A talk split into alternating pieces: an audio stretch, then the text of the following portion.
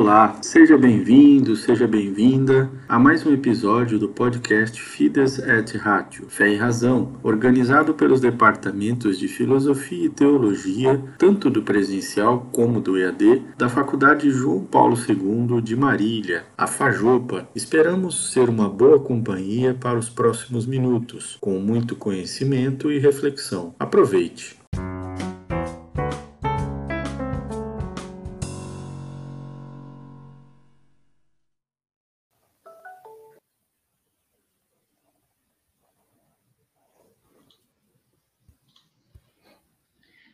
Olá, pessoal. Boa tarde a todos. Ah, estamos mais uma semana dando continuidade ao nosso webinar da, do Departamento de Filosofia da Fajopa. Mais uma semana para a gente discutir sobre temas de filosofia e afins. Hoje um tema bastante interessante. Ah, quando a gente vê lógica no, no título, a gente fica com um pouquinho de medo, um pouquinho de receio, mas o interessante é que a gente às vezes tem um pouco mais de compreensão dos impactos da lógica na, na, nossa compreensão de mundo e nas aplicações que a lógica tem, não só na, na situação de gerar teoremas e provas que nos assustam e nos deixam traumas, né? E nada mais justo do que, para isso, a gente continuar nossas semanas de webinar com a presença do professor Rafael Testa, uh, pesquisador do Centro de Lógica e Epistemologia da Unicamp. Então, não é qualquer um, não sei se vocês sabem, mas o Centro de Lógica e Epistemologia da Unicamp é um dos melhores centros de lógica do mundo, né? Se não me engano, o melhor da América Latina, né, Rafael? Depois você me corrija qualquer coisa. Mas ele tem uma refer... um renome mundial, então as pessoas envolvidas nesse centro de lógica e epistemologia, elas têm um certo gabarito e um prestígio. Ah, se bem que a, a apresentação não vai ter nenhuma conta aqui, hein? Ah, não, é, já vamos prevenir, fiquem O João me que... mandou e falou, ó, fala tudo sem conta. Que o Rafael já, de... já, deixou tudo aí para explicar para a gente os problemas, em como que eles são relevantes, em como que eles se, se apresentam e que a gente consiga adentrar no propósito, na utilização e na aplicação da lógica e não necessariamente em cálculos, né? Ah, então, assim, só lembrando qual que é o propósito do, do, nosso webinar, nossa ideia é sempre trazer um pesquisador que tem uma, uma trajetória, que tem um conhecimento ah, bem aprimorado e aprofundado de algum assunto, para que a gente possa discutir esse assunto de uma maneira acessível. Então, que a gente possa ah, democratizar o conhecimento, que a gente possa publicizar aquilo que é feito na academia e com isso a gente consiga gerar um material, um, uma certa coletânea de vídeos e de debates que fiquem para a posteridade e acessível a todos, né, de forma gratuita e pública. Então, sempre mantendo a rigorosidade, mas de, uma forma acessível. Então, queria agradecer ao Rafael mais uma vez pela, a, a, pela disponibilidade, por topar conversar com a gente hoje para quem não sabe, não sei, para quem não conhece o Rafael ainda, embora ele seja conhecido, ele tem a, toda a sua formação na Unicamp, né, a graduação, mestrado e doutorado em filosofia na Unicamp, com especialização na linha de lógica. Né. Ele tem também um pós-doc pelo CLE, né, Centro de Lógica e Epistemologia da Unicamp, e um pós-doc pela Faculdade de Ciências Exatas e de Engenharia da Universidade da Madeira, em Portugal.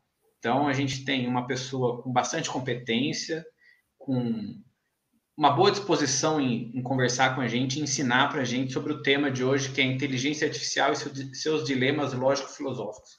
Rafael, muito obrigado. Obrigado por topar conversar com a gente, por dispor do eu, seu eu tempo. Eu que agradeço pelo convite. Uh, fica à disposição, a palavra é sua. Uh, dá, dá seu show, fique à vontade. Obrigado, vou tentar. Vou tentar. Vai ser complicado aqui falar para a câmera aqui dentro do, do meu escritório, mas eu acho que vou dar conta, sim. Deixa eu só abrir os slides. É... Bom, espero que vocês estejam vendo bem os slides aí. Bom, de novo, obrigado, João, pelo convite. É uma honra, é um prazer participar aqui do, do seminário que você Professor, tem organizado aí. Professor, acho que o slide não apareceu ainda não. O senhor compartilhou eles aí? É. é uma... Já começamos com os problemas técnicos. Tecnologia ah, assim? É só em share screen? Share screen, tá aqui.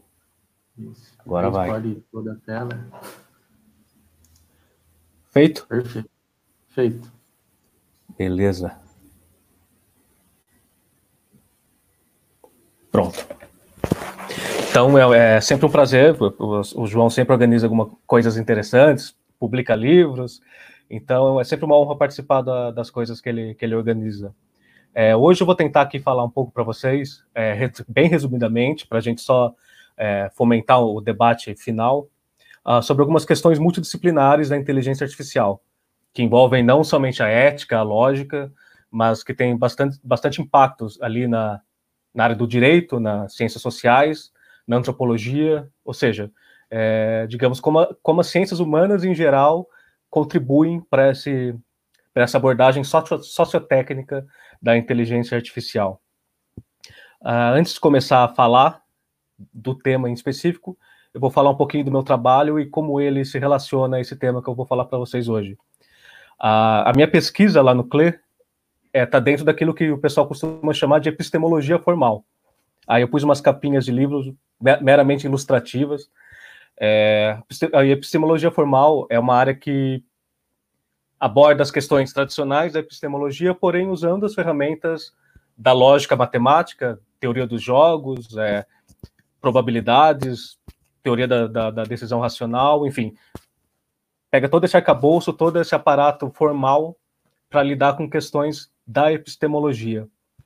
É, eu e revisão de crenças, que é a minha área específica, está dentro da epistemologia formal. Eu comecei a estudar epistemologia formal é, por incentivo da visita do professor Hintka, que foi quem criou a lógica epistêmica, que é, uma, que é um dos ramos da epistemologia formal, acho que o principal dele, se, se me permitem falar.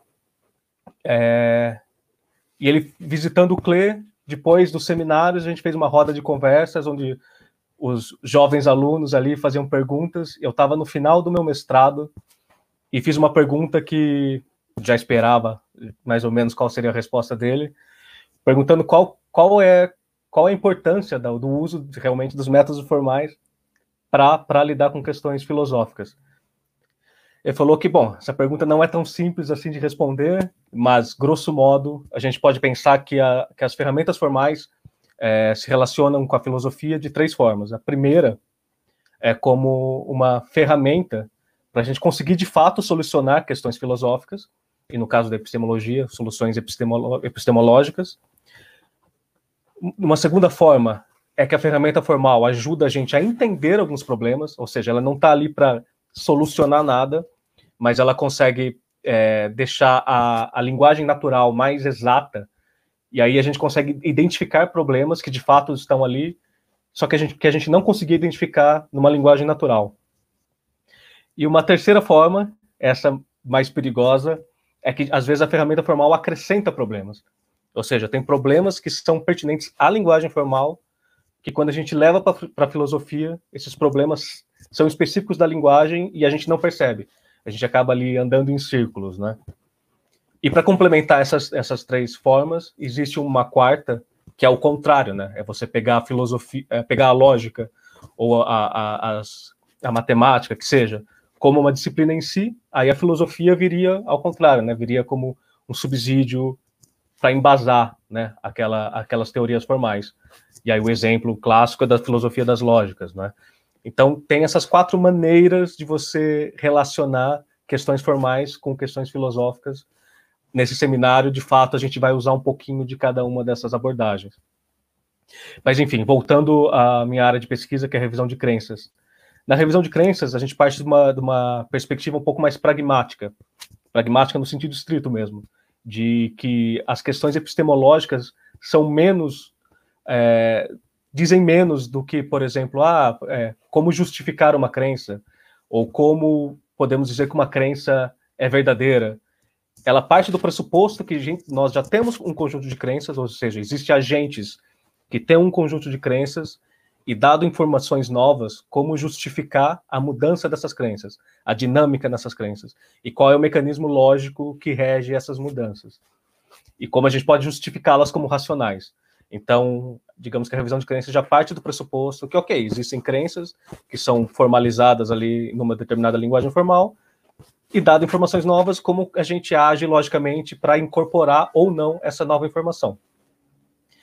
Ah, não, não, deveria ver como surpresa que essa área, essa área de estudo é também abordada, é também estudada na inteligência artificial, que é a sub-área chamada de representação do conhecimento e raciocínio, que é justamente a área da, da, da inteligência artificial que lida com a formalização, com a modelagem de agentes racionais. Então, digamos que a, a revisão de crenças, que é a minha área, está ali na intersecção entre a epistemologia e a inteligência artificial. Então, foi algo, um processo natural, digamos, eu vir dos meus interesses na epistemologia e acabar caindo na inteligência artificial.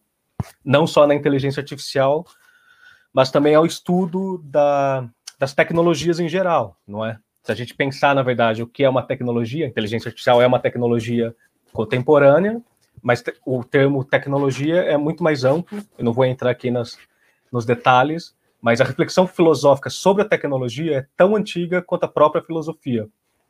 Tecnologia nesse sentido, enquanto conjunto de técnicas, habilidades, métodos e processos usado na produção de bens e serviços. Ah, se a gente pensar, por exemplo, em Platão, eu não me lembro exatamente do livro das leis, eu não me lembro onde, ele fala que a tecnologia é uma forma da gente imitar a natureza. Através da tecnologia a gente consegue imitar a natureza.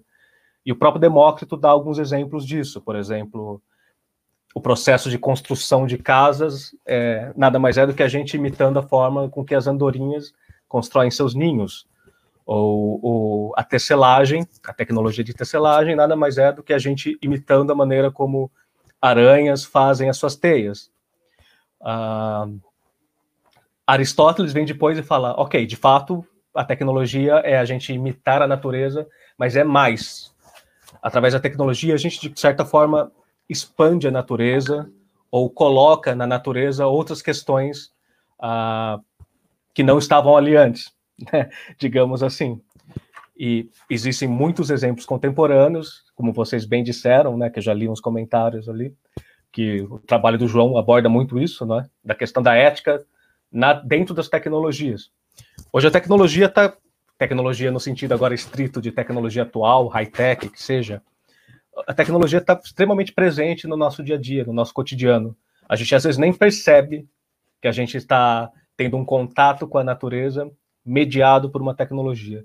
E aí a gente acaba até esquecendo que muitas coisas, muitas, a maneira como a gente vê o mundo hoje é pautado, é lastrado, é estimulado pelas ferramentas de tecnologia atuais, o que levanta muitas questões éticas contemporâneas.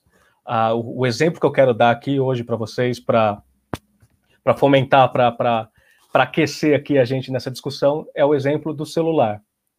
Acho que muita gente hoje está assistindo essa, essa live pelo celular, acredito eu, é, e ainda mais nesse momento hoje que a gente está de afastamento, afastamento físico, né? Não diria afastamento social, porque estamos juntos nas redes sociais, mas de, de afastamento físico por causa da pandemia.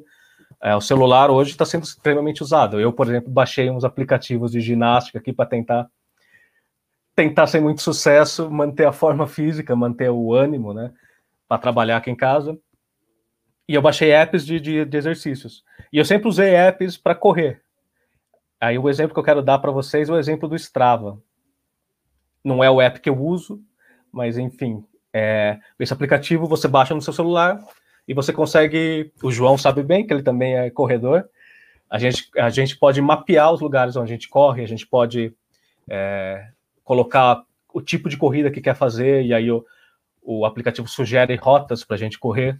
Eu posso correr com um amigo, eu compartilho a minha corrida com meu amigo e a gente compete. Enfim, dá para fazer várias coisas com esse celular.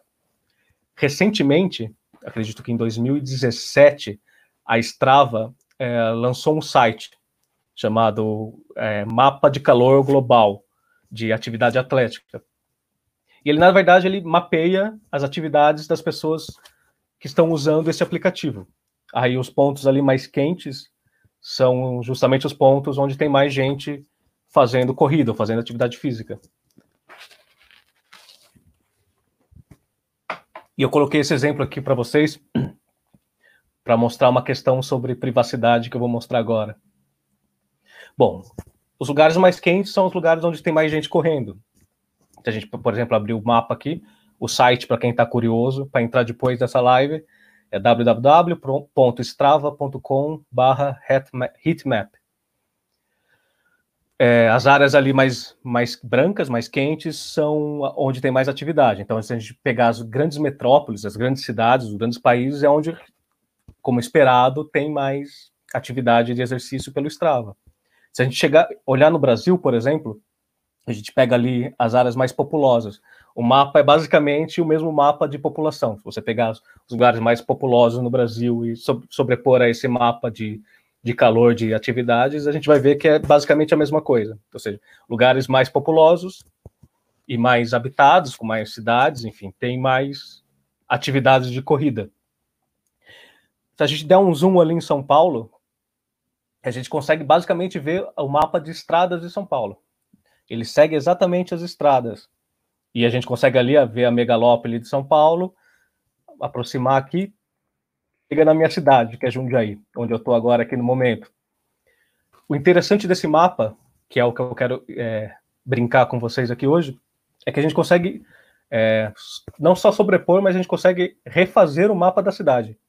Ou seja, tendo em vista a atividade de corrida das pessoas na cidade, é, a gente consegue construir o mapa da cidade, onde as áreas mais quentes são as avenidas principais e as ruas menores têm menos atividade de corrida, mas não deixam de ter. Você pode até ver nas áreas montanhosas que, que, que saem do, da, da região central, tem bastante gente correndo ainda.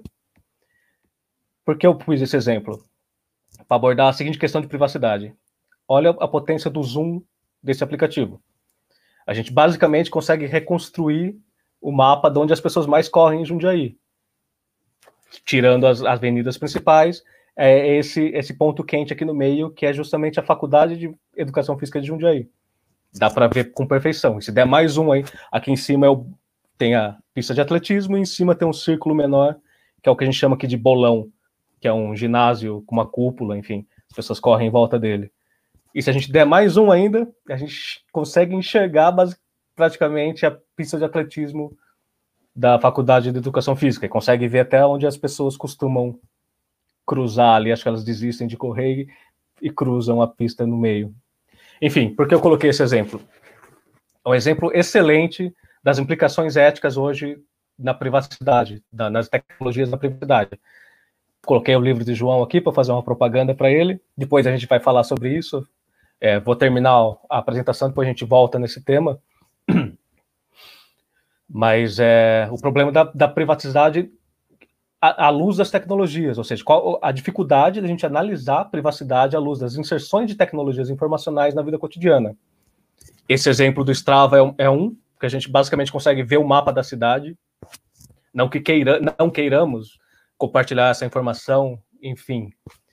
Mas além dessas implicações éticas, esse aplicativo pode trazer implicações ainda mais, mais danosas. Se você entrar lá no mapa, não sei se ainda está, eu tirei um print é, do ano passado. A gente tem. Você chegar lá no Afeganistão, ah, na província de Helmand, uma área que deveria ser um deserto. A gente acha uns pontinhos de luz ali estranhos. Ou seja, como eu disse anteriormente, a maior atividade do aplicativo são em cidades, em, em regiões populosas. Então, o que pontinhos luminosos estão fazendo no meio do deserto do Afeganistão? Vou dar um zoom nesse aqui que eu marquei agora. Se a gente der um zoom, a gente acha uma, basicamente um mapinha de cidade, uma cidadela no meio do deserto. E se você chegar lá no mapa, você não vai ver nada, não tem cidade ali.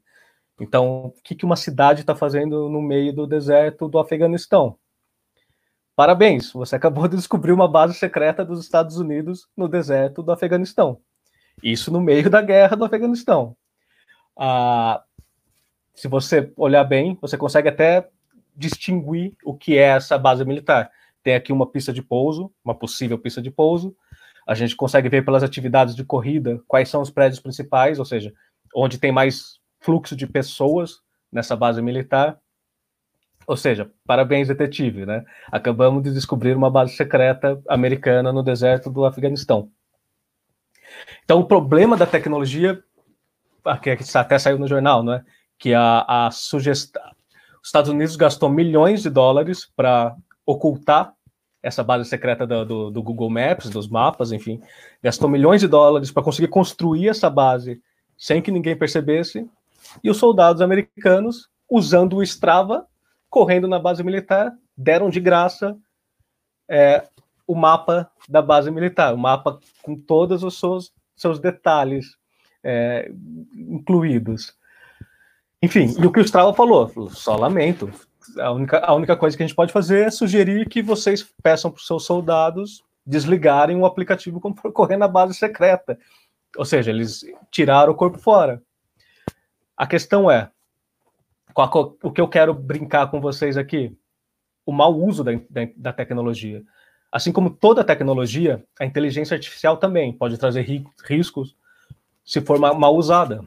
Se ela, se ela for usada de uma forma que ela não foi desenhada para ser usada. E esse é um dos primeiros riscos aqui que eu quero, quero levantar para vocês hoje. Ah, eu, eu, tirei um trecho aqui do Artificial Intelligence for Social Good, foi um inteligência artificial para o bem social, que foi uma, um ciclo de debates que teve nos Estados Unidos, e eles falam que a inteligência artificial pode ser uma força importante para o bem social, mas isso depende em parte de como moldamos essa nova tecnologia e das perguntas que usamos para inspirar jovens pesquisadores. Esse trecho de, de perguntas certas é o que eu quero focar com vocês hoje também. Uh, atualmente, há um foco significativo nas futuras preocupações éticas, de segurança e legais de futuras aplicações da inteligência artificial.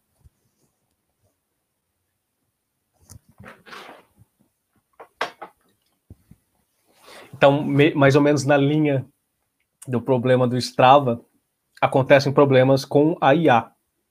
E a gente vai entender um pouquinho disso hoje. Bom, o fato é que a inteligência artificial, de fato, pode ser a chave para entender muitos dos grandes desafios que o mundo enfrenta. Muita, isso aqui é, é em todo congresso que você vai de inteligência artificial, a justificativa é não, a inteligência artificial é uma realidade e ela vai nos, nos ajudar a enfrentar grandes desafios. Ou seja, a gente tem que tem que fomentar a aplicação, tem que fomentar o estudo em inteligência artificial. Uns exemplos que eu coloquei aqui são os Objetivos de Desenvolvimento Sustentável da ONU, a gente tem aqui erradicação da pobreza, desculpa. Dá licença. Erradicação da pobreza, fome zero, boa saúde e bem-estar, educação de qualidade. Infeliz, e, ou seja, como que a inteligência artificial pode nos ajudar a alcançar esses objetivos? Um deles que infelizmente é bastante atual, bastante contemporâneo a nós é a questão da saúde e bem-estar.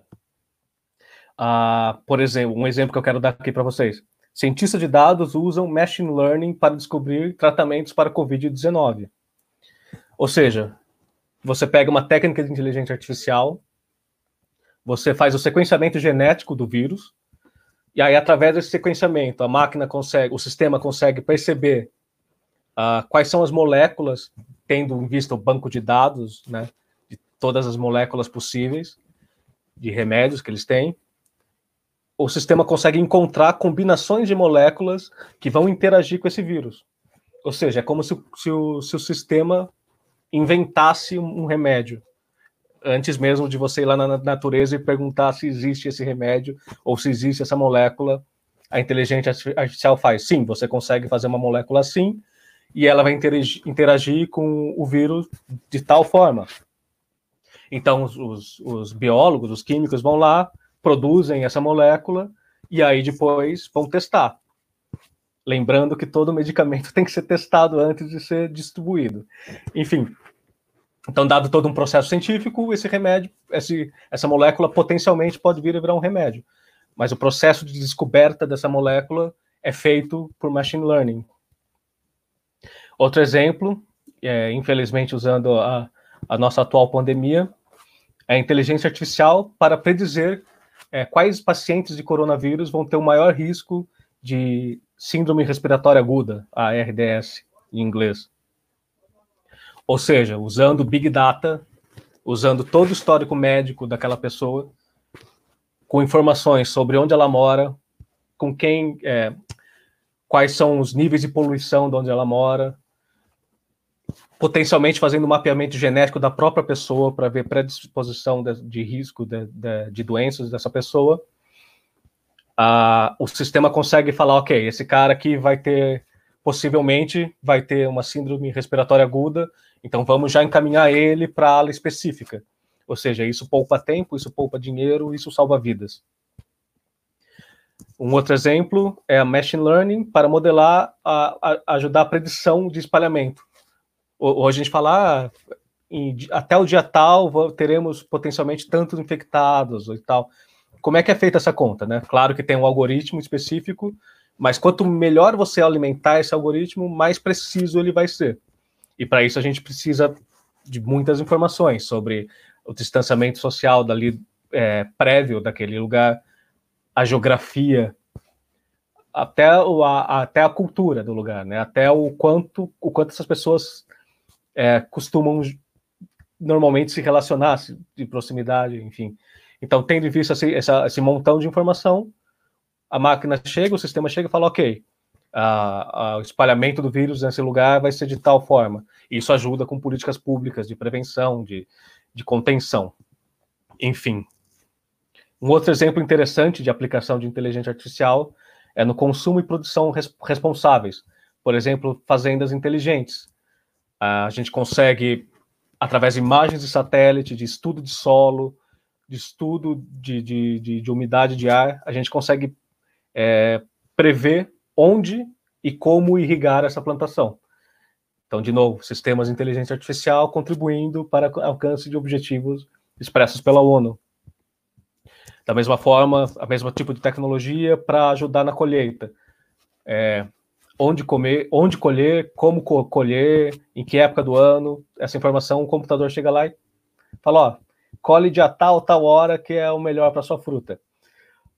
Ah, outro exemplo, redes neurais baseadas em reconhecimento de imagem, ou seja, você chega na, chega na planta, você tira uma foto da planta e o sistema consegue falar, ah, essa planta possivelmente tem tal doença, então, em tal nível de gravidade, então é, você pode colocar tanto de veneno.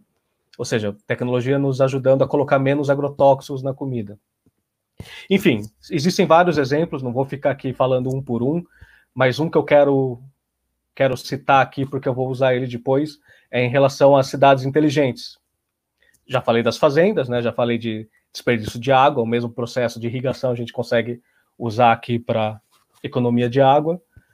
E tem esses dois casos interessantes e realmente bastante utilizados. O primeiro deles é o tráfico inteligente, é, manejamento de tráfego inteligente. Você consegue, através de imagens de satélite, e saber exatamente como o comportamento de trânsito.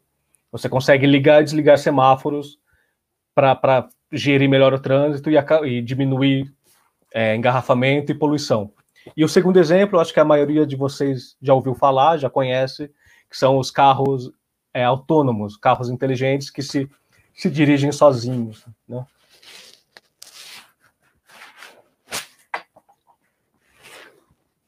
E um último exemplo é em relação à justiça. Paz, justiça e instituições fortes. Existem sistemas de inteligência artificial, normalmente de reconhecimento de linguagem natural, que ele consegue ler decisões jurídicas, ler, ler casos jurídicos e dar, e dar soluções e decisões. No Brasil, a gente usa isso, já está sendo usado que é um sistema que eu não lembro o nome, que eu acho que eu tenho uma colinha aqui. Um software que chama Leia. O nome era fácil de lembrar. Ele consegue ler milhões e milhões de páginas de processos judiciais em segundos. Ah, se tiver alguém do direito aqui, depois me corrija para eu não falar besteira. Ele consegue é, identificar jurisprudência de casos. O que é jurisprudência? São casos já decididos pelo STF que, que, digamos, fica com força de lei quase, ou seja, todo caso parecido com aquilo, a gente usa a mesma decisão judicial.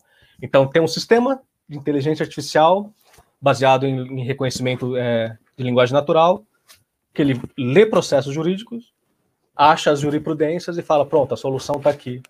Juiz pode ficar de boa. É, enfim. E um outro caso, exemplo disso, é nos Estados Unidos, eles usam um programa para no sistema penal para dar, dar sugestão de penas. Ou seja, você pega a pessoa, pega todas as informações sobre aquele é, detento, detento não, futuro detento, né? E, e consegue, o, ele sugere para o juiz o quanto de pena. Ou seja, ah, esse cara vai ter X% de chance de reincidência, é, tem risco de fuga, então a pena é maior. Ou se ele fugir, tem chance de fugir, então vamos colocar em, em presídio de segurança máxima. Ou seja, um sistema que faz isso. Parece uma boa, né? Mas ha, aí que entra o lado ruim da moeda. A gente acredita na inteligência artificial e nos algoritmos porque ela, ela dá uma sensação de objetividade, né? Ela nos dá uma sensação de imparcialidade. Ah, foi a máquina que calculou isso para mim, não fui eu. Então, isso, isso é objetivo, isso é uma verdade absoluta. E a gente acaba esquecendo que alguém programou aquela máquina. Não é? Alguém com seus vieses, com seus preconceitos, com as suas visões de mundo, programaram a máquina para dar sentenças judiciais. Ou seja, não tem nada de objetivo ali. Ah, tem até esse livro da Catherine O'Neill, Weapons of Math Destruction, que é um trocadilho com Weapons of Mass Destruction, né, que é armas de destruição matemática, o trocadilho é com armas de destruição em massa. Que ela diz que o algoritmo de fato gera injustiça porque se baseia em modelos matemáticos concebidos para reproduzir preconceitos, equívocos e vieses humanos. E é uma citação que eu tirei é que ela disse: a crise financeira deixou claro que a matemática não apenas está envolvida em muitos dos problemas do mundo, como também os agravam. E esse tipo de, de, de, discussão ética que eu quero falar aqui com vocês. Lembra da discussão da, da, das decisões judiciais que eu falei antes? É, ok, não foi alguém que programou aquilo. A máquina ela aprende, com aprendizado de máquina, tendo em vista casos anteriores, decisões judiciais anteriores. Ora, mas essas, esses juízes que decidiram anteriormente tinham seus vieses, tinham seus preconceitos. Ah, e muitas vezes eles dão penas maiores para pessoas marginalizadas, pessoas ali marginalizadas no sentido de à margem da sociedade, né?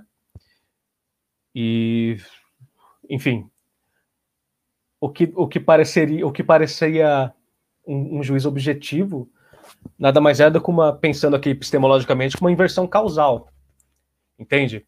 É, o que causa a desigualdade é justamente esse, esse, essa diferente balança do juiz na hora de punir alguém à margem da sociedade, alguma minoria. E são esses mesmos vieses que vão aumentar a pena dessas pessoas, vão colocar essas pessoas em maior chance de risco, e aí vão ajudar a causar maior desigualdade, ou seja, é um ciclo vicioso. Então, aquilo que nos parece um juiz objetivo, na verdade, é uma inversão causal né? É a própria tecnologia que está causando ou está ajudando a fomentar, está ajudando a agravar essas diferenças sociais. Então, é, nada de objetividade, mesmo quando não programado, né? Ele está ele tá pegando conhecimento, ele está pegando informações enviesadas anteriores feitas por juízes e pessoas. Um outro exemplo de impacto que eu quero falar para vocês são dos carros autônomos, voltando ali do exemplo do, dos carros sem motorista. E aqui entra uma pergunta jurídica, além de pergunta ética. O que acontece como, quando um carro autônomo mata alguém? O que acontece quando um carro autônomo atropela alguém? E essa pergunta é muito mais delicada do que parece, porque o carro, numa situação de risco, eu pus o exemplo aqui do, desse gráfico, o carro desenfreado, ele vai atropelar uma, uma multidão de pessoas. Para não atropelar essa multidão, ele tem que fazer uma manobra brusca e acaba atropelando só uma pessoa. O carro deve decidir fazer isso, salvar o maior número de pessoas para matar só uma? Quem programa isso? Ou seja, não é nem quem programa isso, é uma questão até mais, mais forte. Alguém precisa programar isso. O carro precisa aprender a lidar com uma situação limite dessa. Né? E quais são as consequências disso? É, uma coisa que eu, que eu sempre converso com o João, a gente sempre brinca, é que muitos dos problemas filosóficos contemporâneos podem ser vistos como releituras ou entendimentos ou aplicações de ideias antigas até. Claro que a tecnologia cria situações novas, mas muito da filosofia que a gente usa para entender, para abordar essas questões, já foram discutidas antes. Já foram, estava ali em Aristóteles, em Platão, que seja. É, e um exemplo disso é essa, esse dilema do bonde. Acho que a maioria das pessoas aqui já, já ouviram falar. Essa versão que eu tenho aqui foi proposta pela Philippa Foot, que ela fala o seguinte: um bonde está fora de, fora de controle. Em seu caminho, cinco pessoas amarradas na pista por um filósofo malda, maldoso, malvado. Com certeza não foi o João, então. Felizmente, é possível puxar uma alavanca que encaminhará o bonde para um percurso diferente. Mas ali também se encontra outra pessoa atada. Você puxaria a alavanca? Esse experimento, experimento mental, por favor, que a Filipa propôs.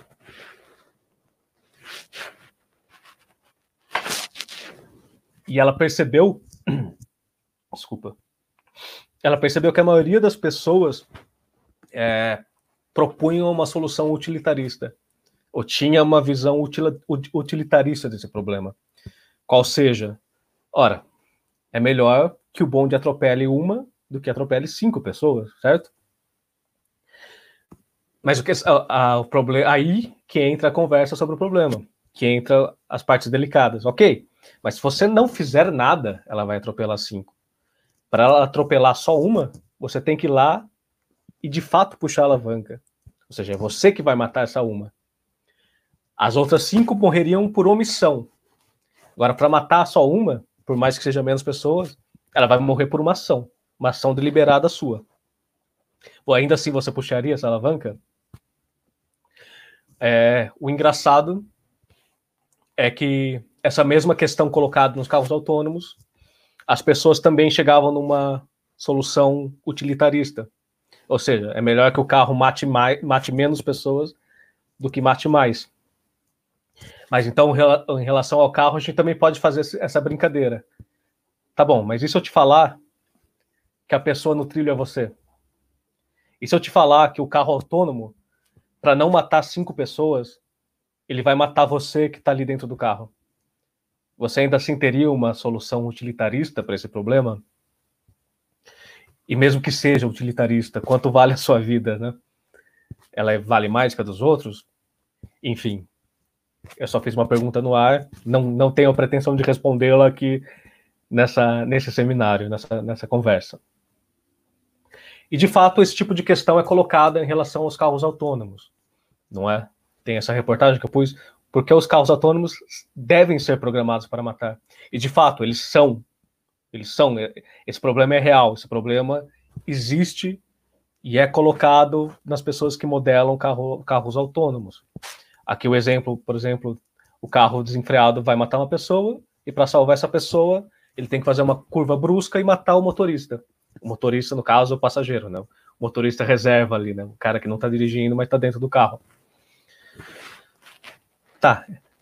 Para programar isso, o pessoal do MIT criou esse programa que chama Máquinas Morais, Moral Machine.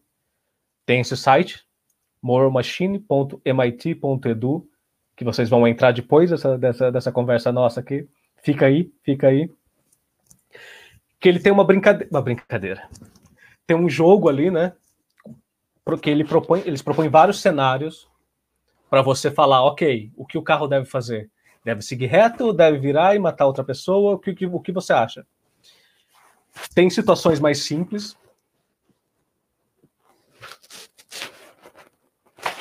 Por exemplo, essa que está no slide. Ok, o carro desenfreado deve seguir reto e matar o cachorrinho ou deve virar e matar uma pessoa? É, muita gente falaria, ah, salva o doguinho, claro. Mas, enfim, é, não, né? Acho que a vida de um animal, em tese, valeria menos do que uma pessoa. Também não sei. Aí entra uma questão de filosofia, de ética animal, que eu também não quero entrar aqui hoje, mas é só para mostrar que essa questão está presente, ou seja, uma questão de ética animal, uma questão de ética animal está presente na hora de você construir um carro autônomo. Na hora de você fazer uma inteligência artificial, você tem que pensar em ética animal e em ética utilitarista, né? Como o estudo aqui mostrou. Ah, enfim, o site tem vários, vários casos.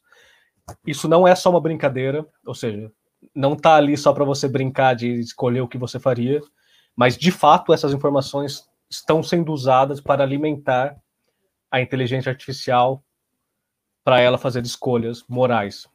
Ou seja, a gente brincando disso, a gente de fato está alimentando uma inteligência artificial para saber como a gente pensa em relação a carros autônomos. Nessa mesma linha, não sei se vocês já viram um jogo que ele, que ele emula, tipo um RPG, que emula um apocalipse zumbi, e, e, ele começa a fazer perguntas. Ok, mas aí acabaram os recursos naturais. O que você faz? Distribui ele para toda a população ou concentra ele nas pessoas jovens e saudáveis que vão poder lutar contra esses zumbis? Esse jogo acho que foi ano retrasado que saiu e eu falei, uou, wow, Olha a galera brincando sem saber que deve estar alimentando aí algum, algum algoritmo muito foda de. Desculpa o palavrão, um algoritmo muito forte aí de, de decisões morais. E eu acho que eu estava certo. Esse jogo. Não falam que esse jogo de fato é para alimentar esse tipo de, de inteligência artificial, mas com certeza essa informação pode ser usada para outras coisas. É, infelizmente, esse essa pensamento utilitarista que eu coloquei aqui também está sendo feito por muitas pessoas, por muitos políticos nessa, nesse momento que a gente está vivendo hoje, né? É, recursos limitados, como a gente age. Enfim. Quer dizer, antes fossem, né? Antes fossem, antes fizessem de fato uma reflexão ética sobre, sobre o tema. Mas vamos mudar de assunto. Ok. Não sei se vocês perceberam, eu meio que inverti a nossa conversa aqui hoje. Eu ia começar explicando a história e o que é inteligência artificial e depois dar os exemplos, mas aí eu percebi que os exemplos motivariam melhor né, essa nossa conversa e não precisariam de nenhuma definição. De, todo mundo entende mais ou menos o que é uma inteligência artificial, então todo mundo entendeu o que eu falei até aqui. Mas vamos fazer aqui uma, uma, uma digressão, que vamos voltar um pouquinho. Tá, estou falando de IA aqui e, e o que é IA, né? Bom, muitas pessoas atribuem que IA começou nesse artigo aqui do Alan Turing, de 1950, chamado Psicologia e Filosofia. Ah, desculpa, esse é o nome da revista. É, Maquinário Computacional e Inteligência, da revista Mind, sobre psicologia e filosofia.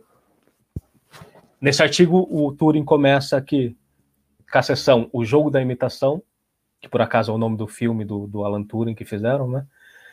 É, Podem as máquinas pensar? Essa questão que ele propõe. Então, muitos consideram que essa pergunta pode ser considerada como o nascimento da inteligência artificial.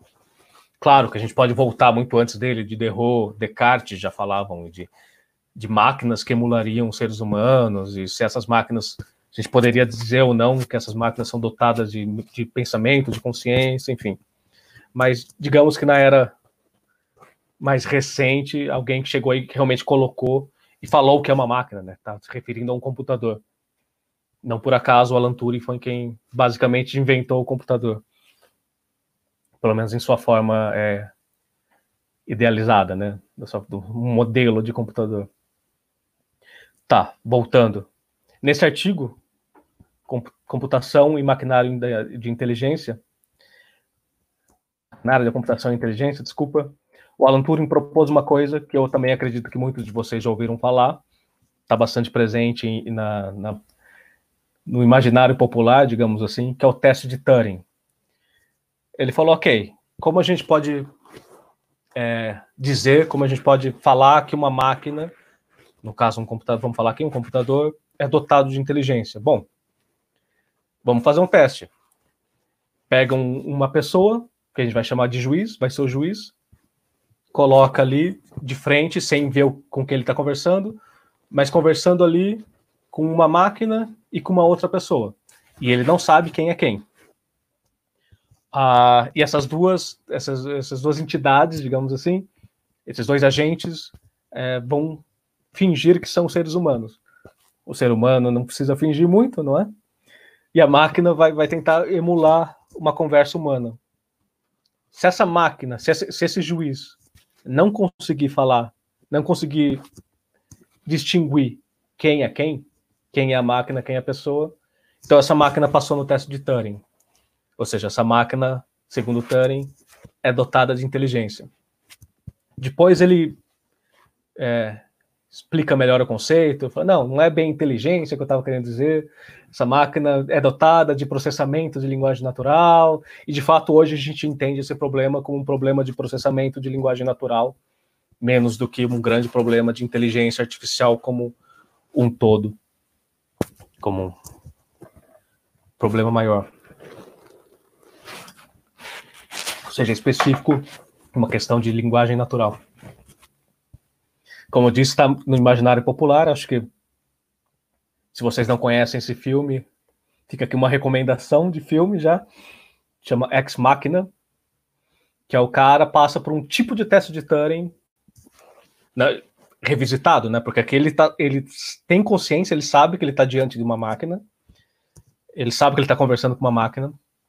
Só que o teste é ele ficar uma semana conversando com essa robô, se não me engano, chama Eva, é o Caleb, o Caleb, o cara chama Caleb e a robô Eva. E o cara tem que entrevistar ela, conversar com ela, interagir com ela, e no final dessa semana ele teria que falar para o criador da, da máquina ali o que ele achava, né? Se, se ele achava que de fato a máquina era dotada de, de inteligência ou até mais de uma consciência. O filme é muito, é muito bom, tem um plot twist interessante que eu não vou contar aqui qual é para não dar spoiler. Se bem que falar que tem um plot twist já é dar um spoiler, mas que seja, assistam, recomendo bastante. Tá. O termo inteligência artificial só foi cunhado, né, usado pela primeira vez em 1956, pelo esse cara aqui, o John McCarthy, professor de Dartmouth. Ele tava, organizou uma, uma, uma escola de verão onde ia reunir vários pesquisadores em torno de um tema ali sobre máquinas que podem imitar humanos, é, algoritmos de, de, de, de, de processamento de linguagem, enfim, ele, ele tinha um grande tema ali, né, de várias, vários temas relativos, né, a isso que a gente hoje chama de inteligência artificial. E ele foi escrever um projeto de pesquisa para pedir dinheiro para organizar essa, esse projeto de verão.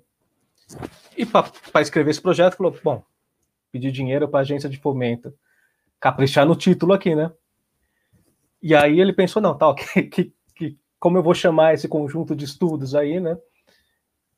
E aí ele falou: ok, é projeto de, de verão em inteligência artificial, ou seja, ele pum, veio a ideia do nome para ser um nome catchy, né? Um nome que gruda, um nome interessante e que de fato descreve a área de estudo, né?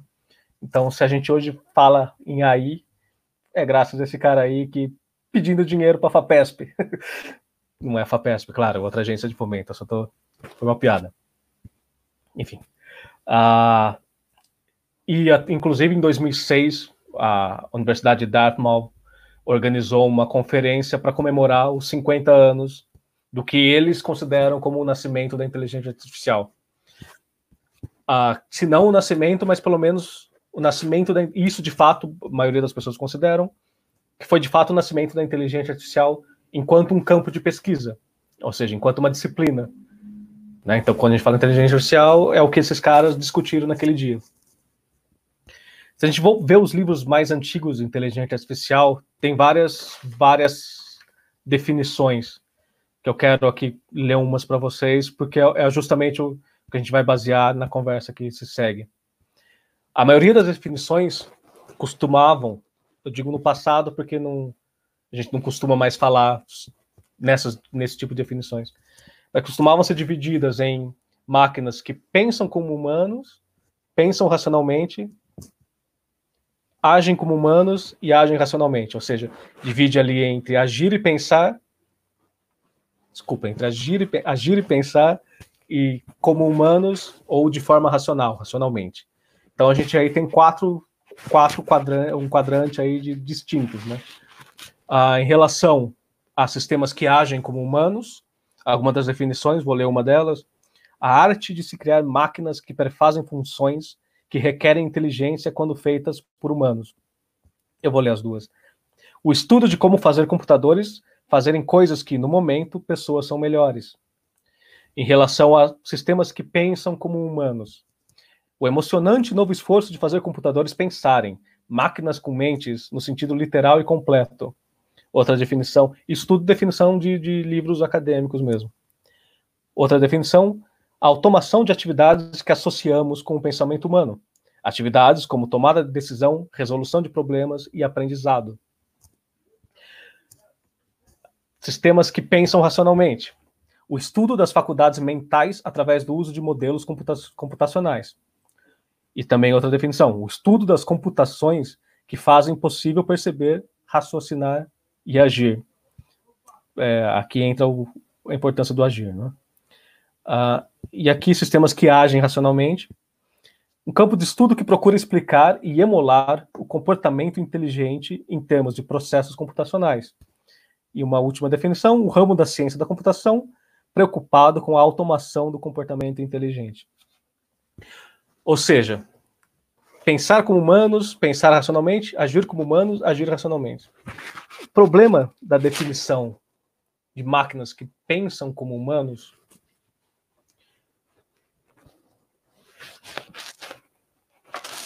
é o seguinte: tal, o que é pensar? Qual é a definição filosófica, é, neurológica que seja de pensar? Deveria essa, essa essa essa palavra englobar também consciência, ou seja, o conceito de pensamento necessariamente engloba também a consciência. O que eu quero dizer é o seguinte: uma máquina que você diz que ela pensa, ela tem consciência da sua própria existência enquanto uma máquina que pensa.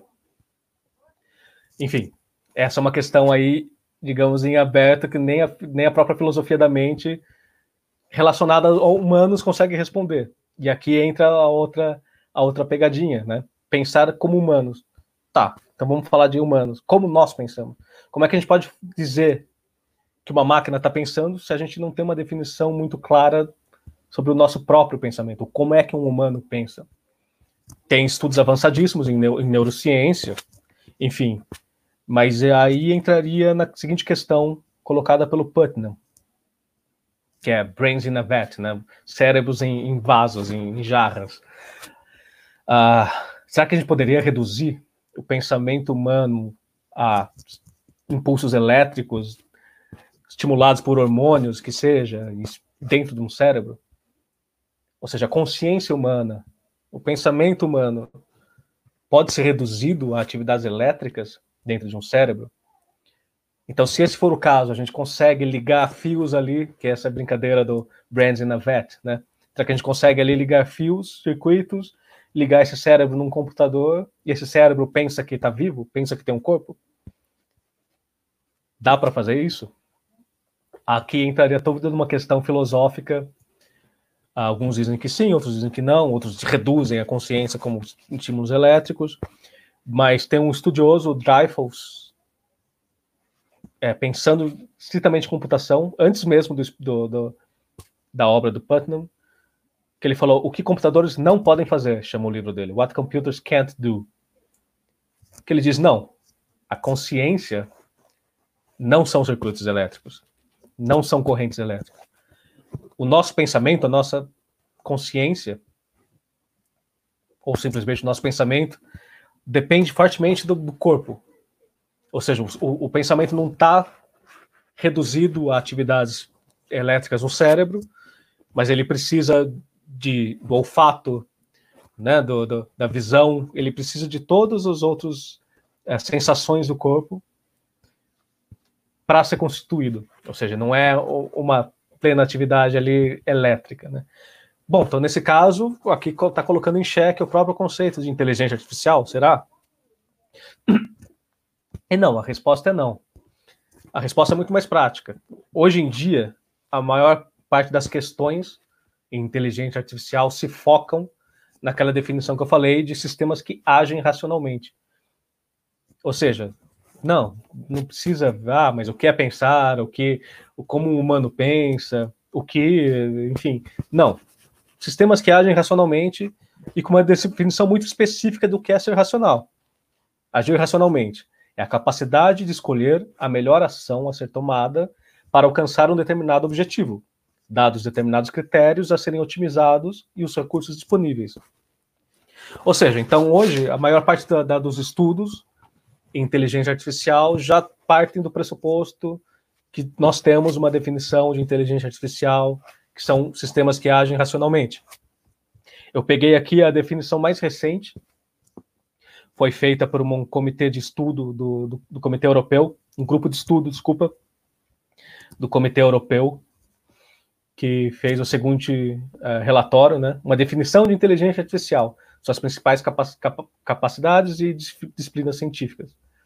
E a definição que eles dão é, é a seguinte: os sistemas de inteligência artificial são sistemas de software e possivelmente também de hardware projetados por seres humanos que, dado um objetivo complexo, atuam na dimensão física ou digital, percebendo seu ambiente através da aquisição e interpretação dos dados estruturados ou não estruturados coletados, raciocinando sobre o conhecimento ou processamento das informações derivadas desses dados para decidir as melhores ações a serem tomadas, ou seja, aí a racionalidade, né? o que é ser racional, para alcançar o objetivo especificado.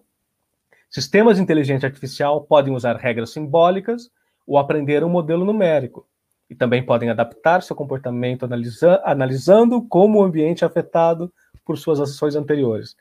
Ou seja, está aqui a definição completa, ou seja, máquinas que têm um objetivo e elas raciocinam ali, usam processos é, de raciocínio para chegar nesse objetivo, muito possivelmente tomando ações anteriores como casos de estudo ali dela mesma. Tá, graficamente, o que nós temos então? O que é uma inteligência artificial hoje? Como, como a gente pode entender hoje o que é uma inteligência artificial? Como, enquanto um sistema que age racionalmente. Claro que racionalidade não é o único ingrediente do conceito de inteligência, mas é uma parte significativa dele. Ou seja, é, não, estamos, não estamos ignorando aqui que inteligência é muito mais do que racionalidade, mas hoje está, aceitamos que inteligência artificial a gente está se referindo basicamente, especificamente, a sistemas que agem racionalmente.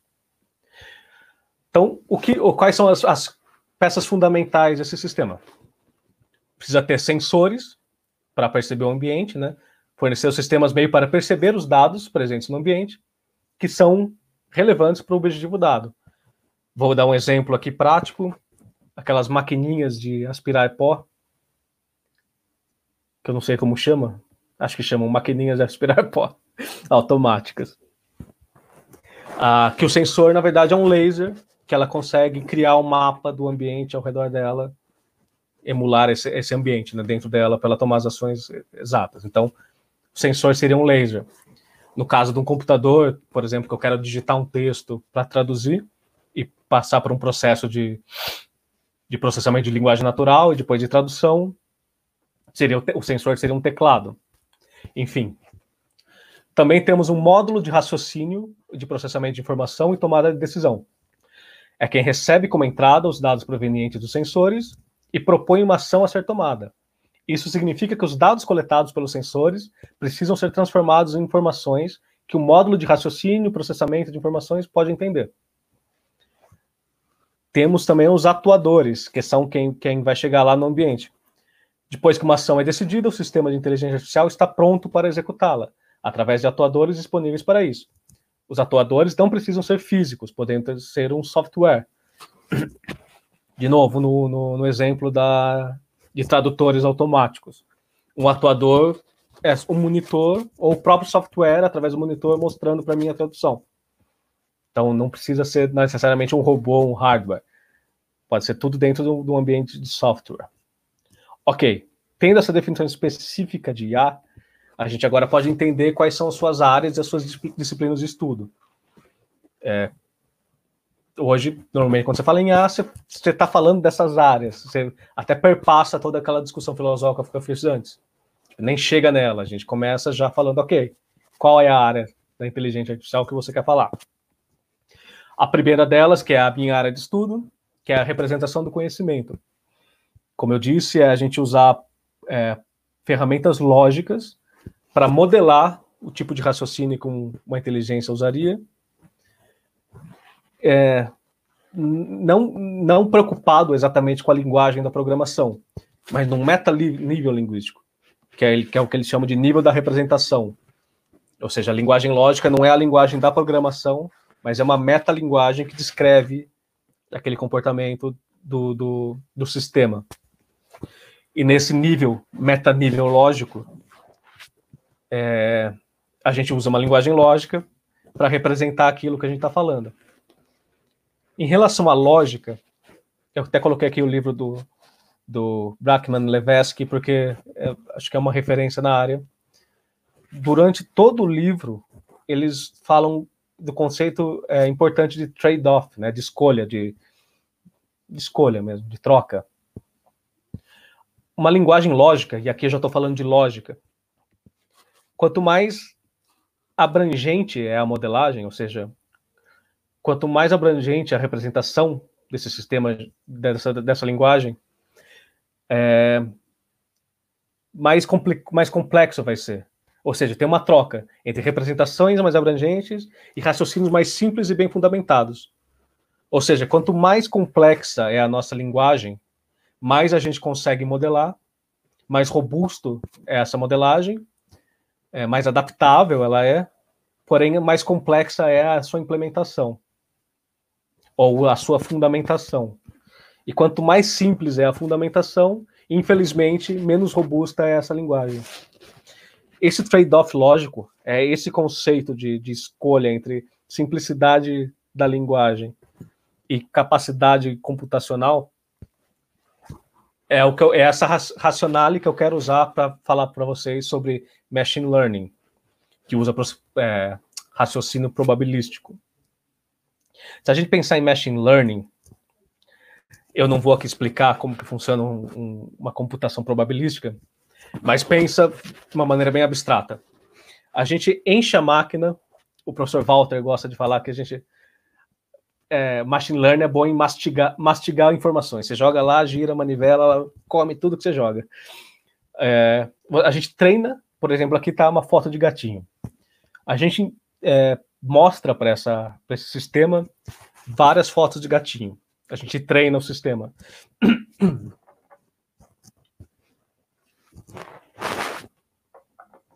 Uma vez que o sistema é treinado, ele cria uma função de aprendizado para que a próxima vez que a gente jogar uma foto de gatinho, ele vai estruturar, analisar e falar: bom, esse bicho aqui que você me mostrou tem 93% de chance de ser um gatinho. E funciona muito bem. Machine Learning é bastante robusto, é bastante adaptável, se adapta muito bem a incertezas. Só que, como voltando ao trade-off lógico que eu havia falado antes, de ter um problema aqui de funcionalidade e decidibilidade, que eu não vou entrar nos detalhes, mas a questão é a seguinte: dado o input, a gente tem a informação, a gente não consegue entender o que está acontecendo ali dentro. O pessoal chama de computação em caixa preta. A função de aprendizado é uma caixa preta. A gente simplesmente não consegue entender. A gente tem o output não sabe de onde veio aquela informação. Ela sabe que está certa, sabe que funciona, porque de fato você está vendo, ah, de fato é um gatinho. Mas por que a máquina chegou naquele, naquela conta? Que conta a máquina fez? Não dá para entender. Não, dá, não é explicável. Esse é o contexto de explicabilidade. É, o sistema, então, de raciocínio probabilístico não é explicável. Tem até o gráfico que eu coloquei aqui para vocês, o carinha recebe ali, tá, mas ele pergunta, tá, mas por que você fez isso? Que conta você fez? E se você tiver errado? Como eu confio em você? Como é que eu posso corrigir um, um erro? E aí que entra as questões filosóficas que eu havia falado no começo.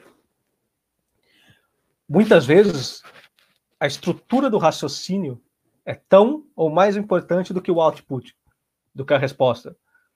Ou seja, muitas vezes eu não quero saber por que a máquina acertou que aquilo é uma foto de gatinho. Eu quero saber por que a máquina falou que aquilo é uma foto de gatinho. Qual foi a conta que o sistema me fez para me falar que aquilo é um gatinho? E o exemplo que eu uso aqui, que eu volto lá naquilo que eu havia falado para vocês no começo, que é sistemas jurídicos, né? Sistemas de decisões automáticas, ju decisões jurídicas automáticas. Se tiver alguém da área do direito aqui que não me deixa mentir, depois pode me, me falar melhor no final, ou enfim, me corrigir. Mas uma decisão jurídica, a argumentação é muito mais importante do que o resultado final. As justificativas para aquele raciocínio, para aquelas conclusões, têm um peso muito maior do que a conclusão em si. Então, vamos voltar no caso ali do, do da máquina que, que dá pena para detentos. Se eu chegar para ela e falar, tá, mas por que você me falou que, que aquele homem deve pegar mais anos de prisão do que aquele outro? Por quê? Não sei. Eu não sei, a máquina não sabe. A máquina não consegue me entregar essa conta. Porque não é uma conta bonitinha. É um processo difuso ali que não tem como ser convertido em uma conta simplinha. É uma impossibilidade lógico-matemática em você pegar uma, um raciocínio difuso, um raciocínio probabilístico e querer te apresentar de forma uh, de forma em raciocínio raciocínio lógico é, de entailment, né, de, de derivação lógica. Não, não dá. É uma impossibilidade lógica. Ok, então tá. Muitas vezes a gente quer abrir a caixa preta e uma impossibilidade lógica nos impede de abrir essa caixa preta. E muitas vezes é a abertura dessa caixa preta que a gente precisa, né? Raciocínios jurídicos estão aí para não me deixar mentir. A argumentação é muito mais importante do que o resultado. Outros exemplos. Eu falei aqui dos carros autônomos. Coloquei uma notícia aqui. Carro autônomo da Uber mata um pedestre no Arizona. Ok. Vamos fazer uma auditoria, né? O carro matou uma pessoa, vamos fazer uma auditoria. Porque o carro, o que, que aconteceu que o carro atropelou? Qual foi a conta que o carro fez para não evitar? Como é que o carro não teve capacidade de evitar esse acidente? Por que ele não evitou o acidente? E é inauditável. O processo de aprendizado de carros autônomos é via machine learning. Machine learning não são explicáveis. As contas que elas fazem não são explicáveis. Dedutivamente explicáveis. Você não consegue ver a conta que ela fez. A não ser que você seja uma máquina que pensa probabilisticamente também, você conseguiria entender esse raciocínio. Senão, não.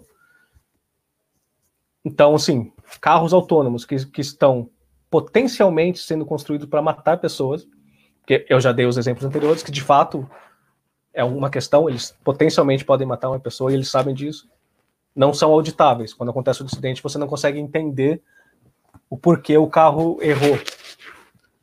E tem aqui um outro exemplo muito pior do que, do que máquinas construídas potencialmente para matar. São as máquinas construídas efetivamente para matar. As máquinas cujo objetivo delas é matar. São as armas autônomas letais, LAWS da sigla em inglês. Essa máquina também usa um processo de machine learning para identificar quais são os prédios potencialmente hostis, para indicar quem são as pessoas potencialmente hostis, aqueles soldados, e ela tira para matar. Uma máquina feita para matar. Uma inteligência artificial feita para matar. E se você pegar e tentar entender a conta que ela fez para falar que aquela pessoa é potencialmente perigosa, para falar que aquele prédio é um prédio inimigo e não uma escola, ela não consegue te explicar. Ou ela explica e você não consegue entender, porque a conta que ela faz é outra não é dedutivo, assim, não, o, a gente não consegue entender a conta que ela faz. Então aí fica a questão, ok? Nós estamos construindo armas que matam sozinhas, ou carros, né? Vamos lembrar dos carros, mas que seja, que a gente não entende, não entende o porquê ela está matando. Não à toa, o Departamento uh, de Defesa dos Estados Unidos, por meio da DARPA, que é o, o agência de pesquisa na área da defesa, está tentando criar o que eles chamam de Explainable Artificial Intelligence, ou inteligência artificial explicável, que é o quê? Pegar aquele processo que só uma machine learning, por meio de contas probabilísticas, conseguiam fazer, e transformar numa maneira mais dedutiva, uma maneira que um humano possa entender. uma maneira que, através de várias fotos de gatinho, a máquina não simplesmente fale, ah, 93% de chance de ser um gatinho, mas de fato a máquina fale, não, olha, o sistema fale, olha, tem orelhinha, é fofinho, tem narizinho, tem, como é que chama, barbinha ali, não sei como chama. Por isso que eu falei que aquilo é um gato. Né? A gente quer construir modelos que expliquem o porquê tomou determinada ação. Lembrando que aqui a DARPA colocou fotos de gatinhos, mas do que estamos está falando são de máquinas que matam pessoas, máquinas que estão identificando alvos. Né? Ah, qual é a resposta lógica para essa questão? Eu já falei, não dá para fazer. Pelo menos essa é a opinião de, da, das várias pessoas que eu conversei. O que dá para fazer, e aí a outra coisa, é você ter a machine learning que, que te dá o output, né? Que te dá uma resposta, um outro sistema integrado a ela, com outro processo, com outro processo de aprendizado ou de, de, de raciocínio, ela vai ver o output da, da, do sistema anterior e vai construir ali de baixo para cima, ao contrário, e, digamos, fazer uma justificativa a posteriori da, da, da solução. É, deixa eu ver só o João. Desculpa. Enfim. Então, o que acontece? A gente consegue fazer o caminho inverso. Então, a máquina vai vai te dar uma vai te dar uma conta, né? Vai fazer a solução e ela, ela não é capaz de dar conta que fez, mas vai ter uma outra outro sistema ali grudado que vai falar: "Ah, então, meu amigo ali, o que na verdade ele fez foi isso, isso, isso". Eu, aí um humano olha e fala: "Ah, entendo, entendo porque você fez essa conta, né? Tipo, ah, orelhinhas, OK, narizinho molhado, ah, é um gatinho. Ah, ok, isso pode, pode até resolver, de certa forma, o problema da, da explicabilidade, mas não, né? Não é, não é a mesma máquina, né? É uma outra máquina tentando explicar qual foi a conta que aquela primeira máquina fez. Aí fica no ar a pergunta, né? Se isso é ser explicar, explicar ou não, né? dar justificativas a posteriori se isso é explicar ou não, né, um raciocínio. Esse tipo de questão que eu coloquei, que eu tentei ilustrar aqui com o conceito de IA explicável, é, é o que a gente chama de perspectiva sociotécnica da inteligência artificial. Que é justamente a área que tem me interessado bastante, não é? Que é você fazer esse tipo de pergunta ética, esse tipo de pergunta mais conceitual, não só na análise da quando a coisa já aconteceu, mas no design, no desenvolvimento e no uso do sistema. Nesse mesmo grupo de inteligência artificial da União Europeia, que propôs esse documento, que chama Guias Éticos para Inteligência Artificial Confiáveis, que eu sugiro também que quem tiver mais interesse pode ler, que eles levantam justamente essas questões, né? Que para eles o que é ser confiável? Ela ser legal, ou seja, respeitar todas as leis e regulamentos aplicáveis, ela ser ética, ou seja, respeitar princípios e valores éticos, e ser robusta, no sentido de tanto do ponto de vista técnico quanto levando, quanto levando em conta o, o ambiente social também, que estão todas as questões que eu tentei ilustrar aqui para vocês nessa conversa. Ah, e como é que a gente faz isso? Bom, é só ver um conjunto de diretrizes, ver se ela atende ou não esse conjunto de diretrizes. Por exemplo, agência e supervisão humana. Sistemas de inteligência artificial devem capacitar os humanos. Ou seja, própria, o próprio sistema explicar para um humano o que ele está fazendo. Permitindo que eles tomem decisões informadas e promovam seus direitos fundamentais. Ao mesmo tempo, mecanismos de supervisão adequados precisam ser garantidos. Ah, o segundo ponto, robustez técnica e segurança, ou seja, sistemas de inteligência artificial precisam ser resilientes e seguros. Eles precisam garantir um plano de retorno caso algo dê errado, ou seja, o botão de desliga ali do exterminador. É, além de serem precisos, confiáveis e reproduzíveis. Essa é a única maneira de garantir que danos não intencionais possam ser minimizados e prevenidos.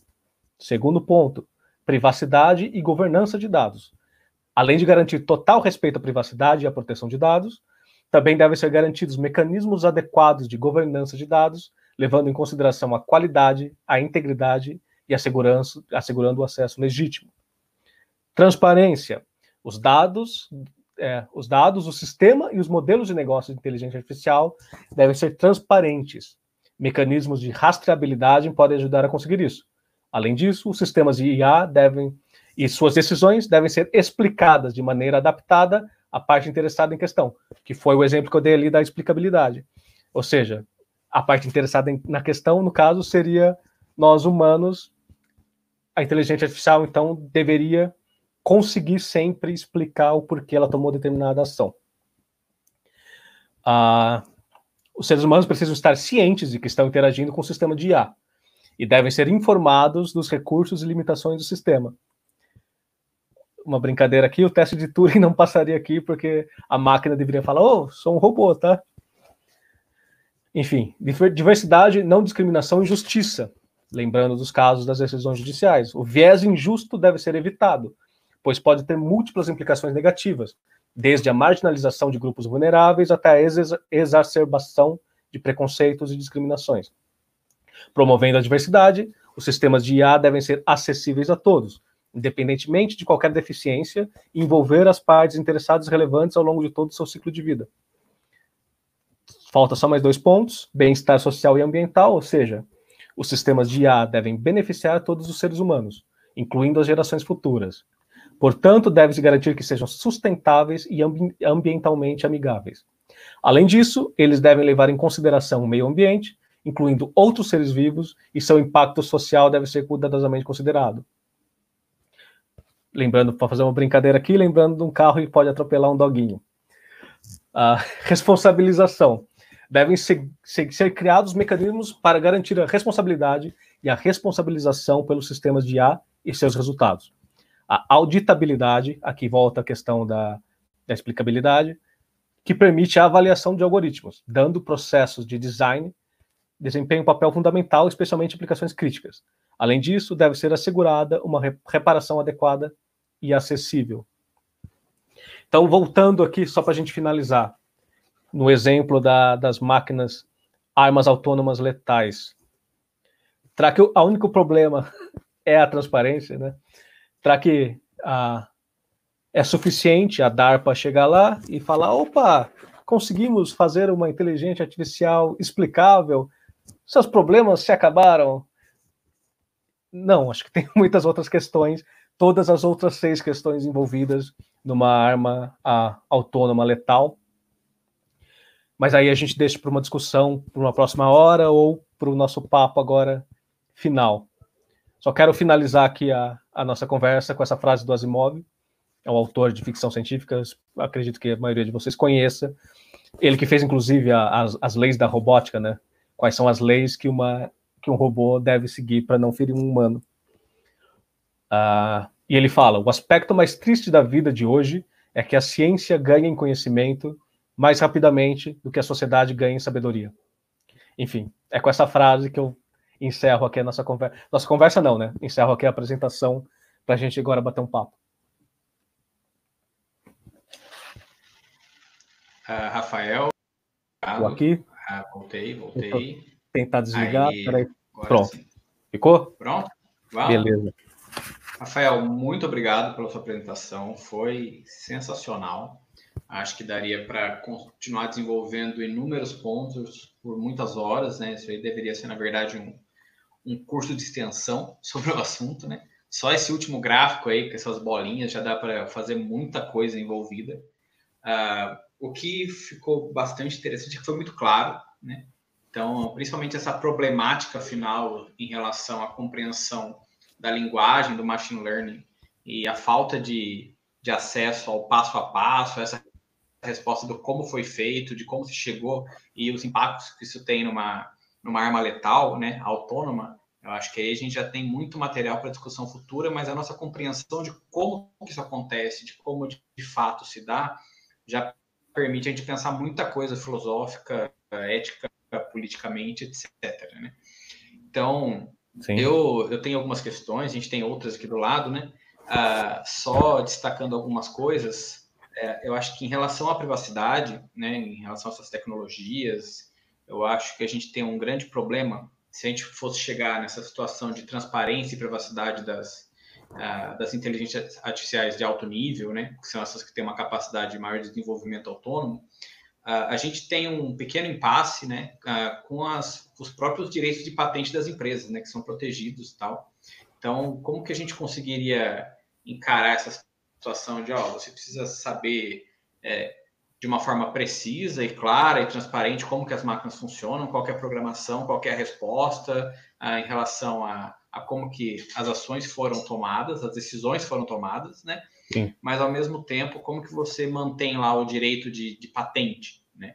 Em relação a essas empresas que têm grandes interesses econômicos por trás.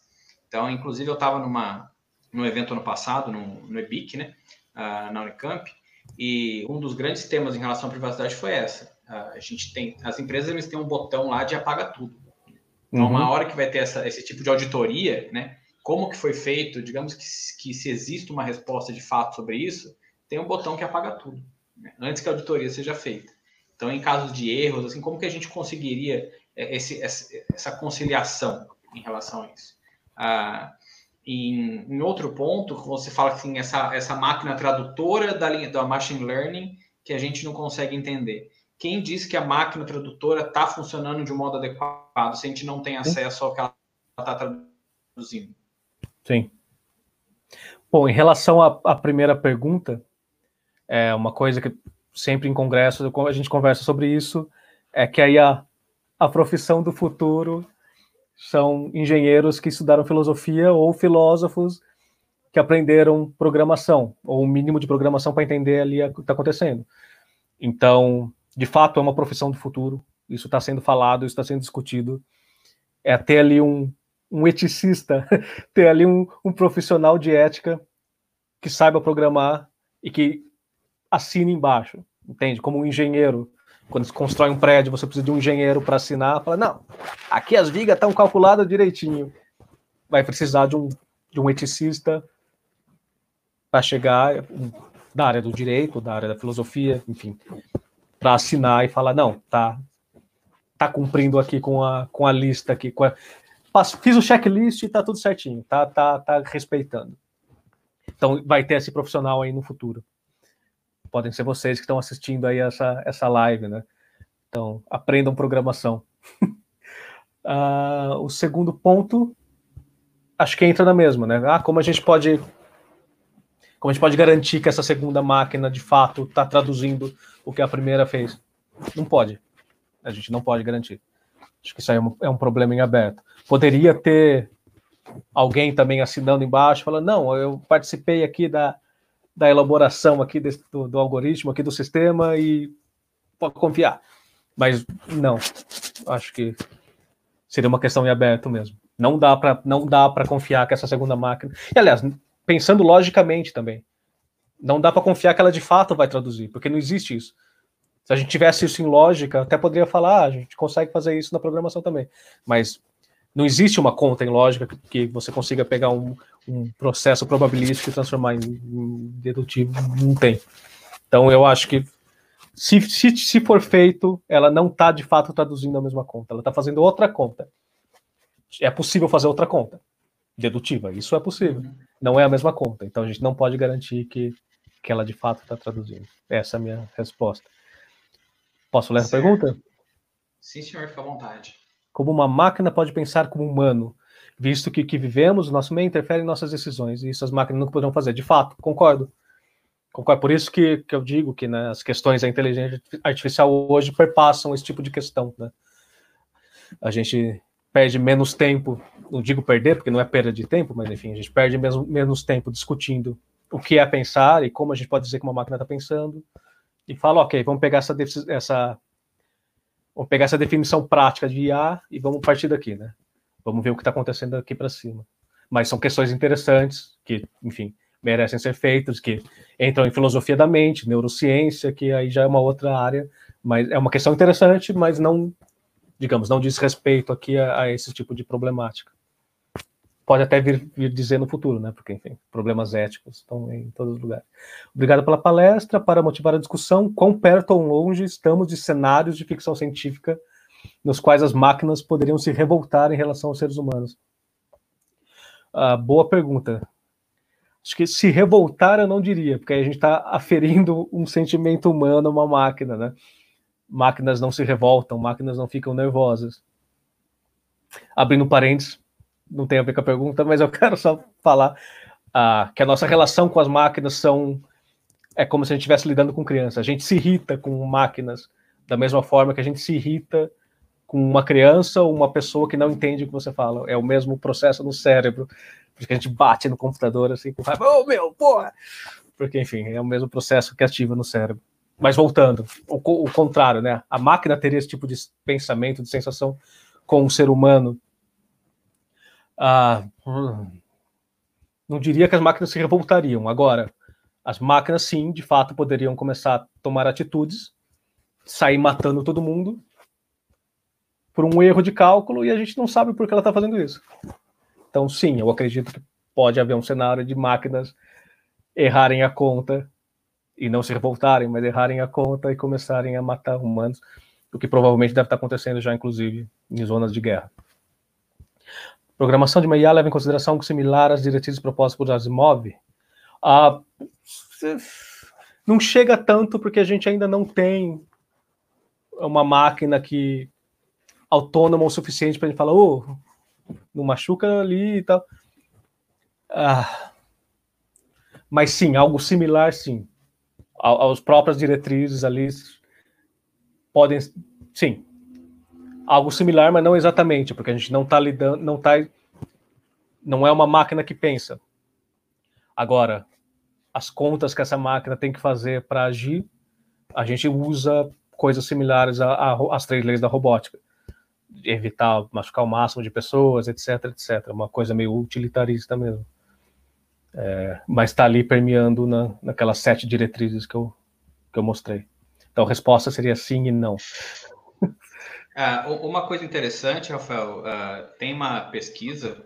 É, eu perdi um, uma parte da sua fala no meio, porque minha internet caiu e voltou e caiu e estava tudo pausado, mas enfim, deu certo agora. Essa pesquisa dessa visão utilitarista em relação à ética, tem uma pesquisa de um. Esqueci o nome agora do pesquisador americano, que é justamente sobre um questionário, né? Sobre o que você faria em relação à alavanca do dilema do bonde. Né?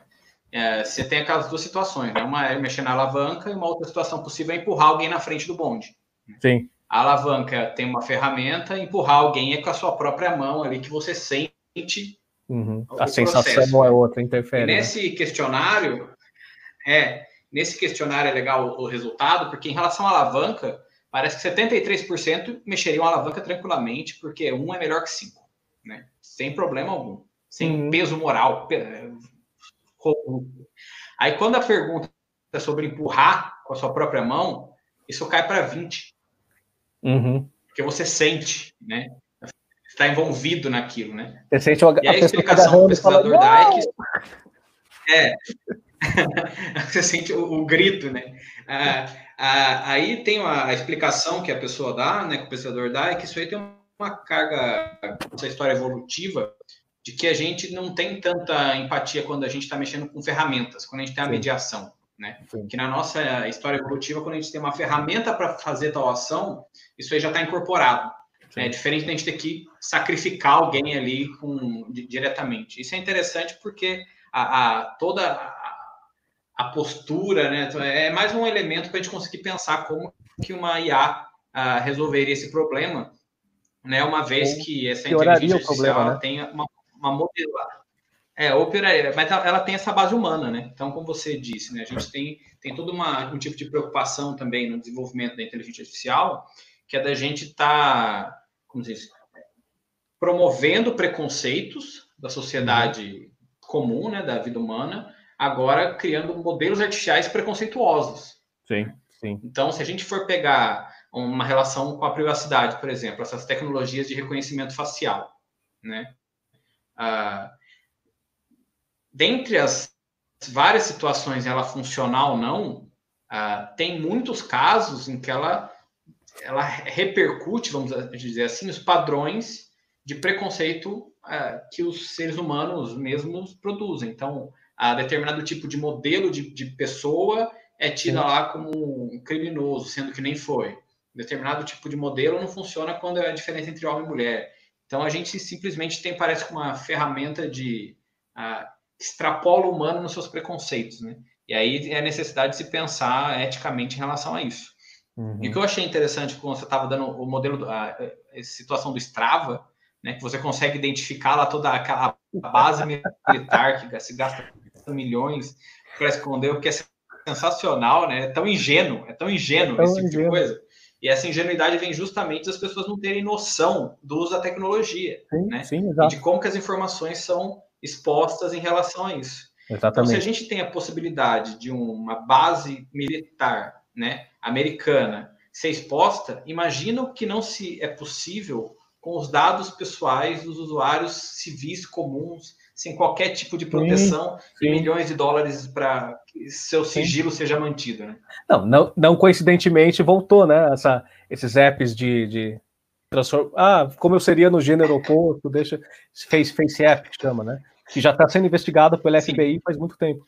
Que ele é um site, é um app russo que coleta informações, todas as suas informações pessoais do celular e você autoriza que recolete dos seus amigos também, ou seja, não, o estrago não é nem só seu, né? É de todos os seus amigos.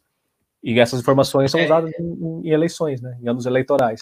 Então, não à toa, então, no é ano eleitoral no Brasil, voltou a moda. Só para a gente re recapitular essa situação, né? Ah, acho que ficou febre ontem mesmo, né? Ontem foi a febre de você usar o FaceApp novamente para ver como você seria no sexo oposto, né? E e aí, justamente, como o Rafael disse, né, essa empresa já foi lá na, na, época da eleição do Trump, já teve toda lá uma sondagem em relação a, a como que ela atuava na captação de dados. Uh, e aí, tipo, tem uma investigação do FBI sobre roubo de dados, né? E aí as pessoas, bom, mas você autoriza, né, que, que a, o acesso aos seus dados pessoais. E aí o problema é justamente você autorizar os seus, ao dos seus amigos eles não autorizaram. Então você tem todo um tipo de compartilhamento de informação e uso indevido do meio que em rede, né? Que acaba virando ali, se eu não me engano, foi uma questão de 50 mil pessoas que virou 200, 300 mil uh, perfis uh, acessados sem autorização. Então, e aí uma, uma coisa interessante que eu queria te perguntar, Rafael, é como que esse tipo de dado, e aí já voltando para a sua área de, de, de pesquisa, pesquisa, né, que, que lida justamente com essa questão de, uh, de crenças e de revisão de crenças, como que essas tecnologias de inteligência artificial e relacionando com tecnologias de Big Data vão trabalhar justamente uh, a partir do acesso a esse tipo de informação que é tão profundo e tão específica da, da ação humana no mundo, que são essas crenças pessoais, que tem essa, esse laço enrijecido atualmente. Né? Sim. É, a tecnologia entende a gente mais do que a gente mesmo, né? Tanto é que tem tecnologia de inteligência artificial que lê, lê pensamentos. Ou seja, ela, ela vê todas as, as, as, as suas ações durante o dia e consegue prever o que você está pensando naquele momento. Ou seja, é, é, tão fundo que ela sabe coisas sobre você que nem você mesmo sabia. Não é? Então, assim, nossos processos de, de, de decisão, né? A gente às vezes toma uma decisão e não, não consegue explicar. Só que uma inteligência aí é já o contrário, entendeu? É a inteligência artificial sabendo mais do que você, né? De fato, ela, ela, ela, ela explica e você não, né? É, é, o, é a brincadeira oposta do que eu havia exposto. Né? Ela sabe mais sobre a gente do que a gente mesmo. Ela explica decisões nossas que a gente não conseguiria explicar. então. E uma, uma coisa que você, você trouxe a, questão do, do mau uso né, da inteligência artificial. E em 1948, o Wiener ele tinha falado justamente em relação ao desenvolvimento da computação. Né? Ele falou que, bom, é uma grande tecnologia que pode ser usada para o bem e para o mal. Ele deixou isso em aberto sim, ali, né? Sim, no seu sim. livro, né? Uh, eu acho que a gente chega justamente nessa situação que a gente consegue colocar em xeque ou colocar, pelo menos, em pauta e que eu acho que as pessoas deveriam ter um, uma preocupação maior realmente, que é em relação à a, a, nossa capacidade de decisão, Sim. escolha e autonomia. Sim. Se a gente realmente, é. se isso realmente existe nos dias atuais. Sim, como eu havia é, esboçado no começo, que é, é, é a gente tem que olhar para a inteligência artificial e saber fazer as perguntas certas, né? Para palastrar para onde vai, qual o caminho seguir, é saber entender e saber fazer as perguntas certas. E é por isso que é tão importante essa, essa, essa questão multidisciplinar, não é? Acho que é, filósofos e cientistas sociais e antropólogos têm, têm importância, sim, e, e, fazem falta, sim, não é? Tanto é que as maiores, melhores universidades de engenharia têm um departamento de ciências humanas. Né? Se pegar aqui no Brasil, todas as universidades interdisciplinares, com certeza tem ali, né? Mas, por exemplo, o ITA tem um departamento de ciências humanas, de filosofia, de, de epistemologia, de lógica, que foi construído nos moldes do MIT, que também tem um departamento só para estudar filosofia, questões éticas, questões de lógica. Então, assim, as pessoas sabem que a gente que precisa disso, né? precisa dessas pessoas fazendo esse tipo de pergunta que eu levantei aqui nessa, nessa conversa, né? E, é a profissão do futuro, como eu disse, assim, um filósofo que sabe programar hoje vai ter um emprego garantido, pensando aí no, no mercado. É, é, é, eu, e uma coisa interessante, justamente, que a, a, ética informacional, que também engloba basicamente esse tipo de discussão, né?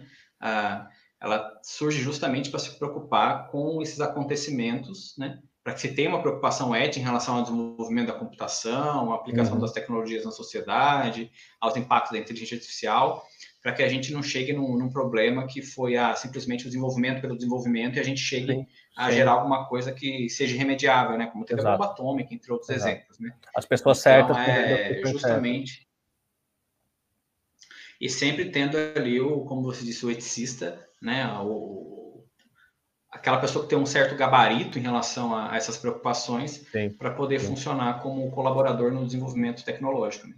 Então, acho que realmente é, é, o que a gente sente, principalmente agora nesses momentos de pandemia, né, é, um, a relevância das ciências humanas cada vez se mostrando com mais presença, né, e não o contrário. Né?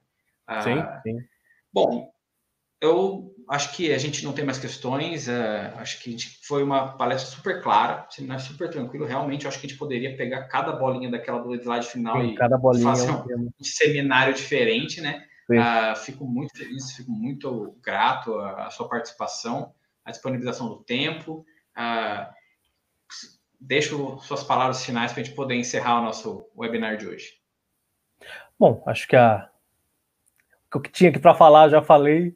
Mas é assim, eu acredito que, que a sociedade só vai evoluir do dia que a gente aprender que todas as áreas do conhecimento importam e que elas se interrelacionam de maneiras que a gente não compreende.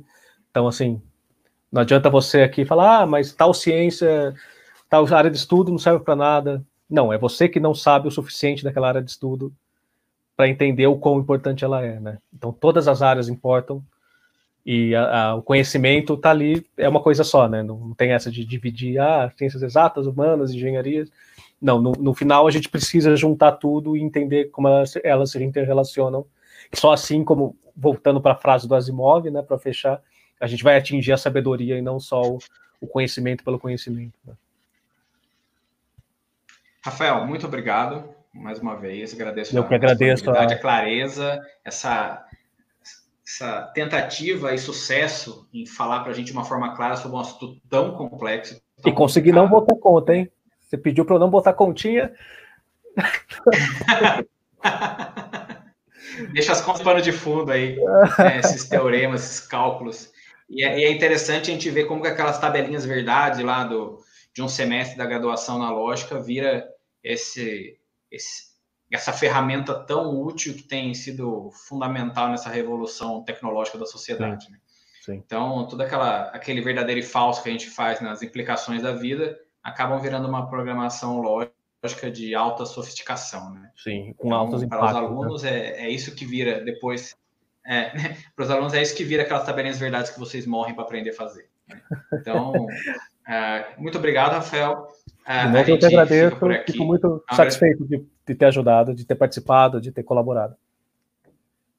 Muito obrigado. Valeu. A gente fica por aqui. Em breve teremos mais um webinar. A gente vai ver ainda se a gente consegue ter mais um semestre ou no próximo. A gente começa em agosto. Então, agradeço a presença de todos e até uma próxima. É verdade. Obrigado, obrigado a todos.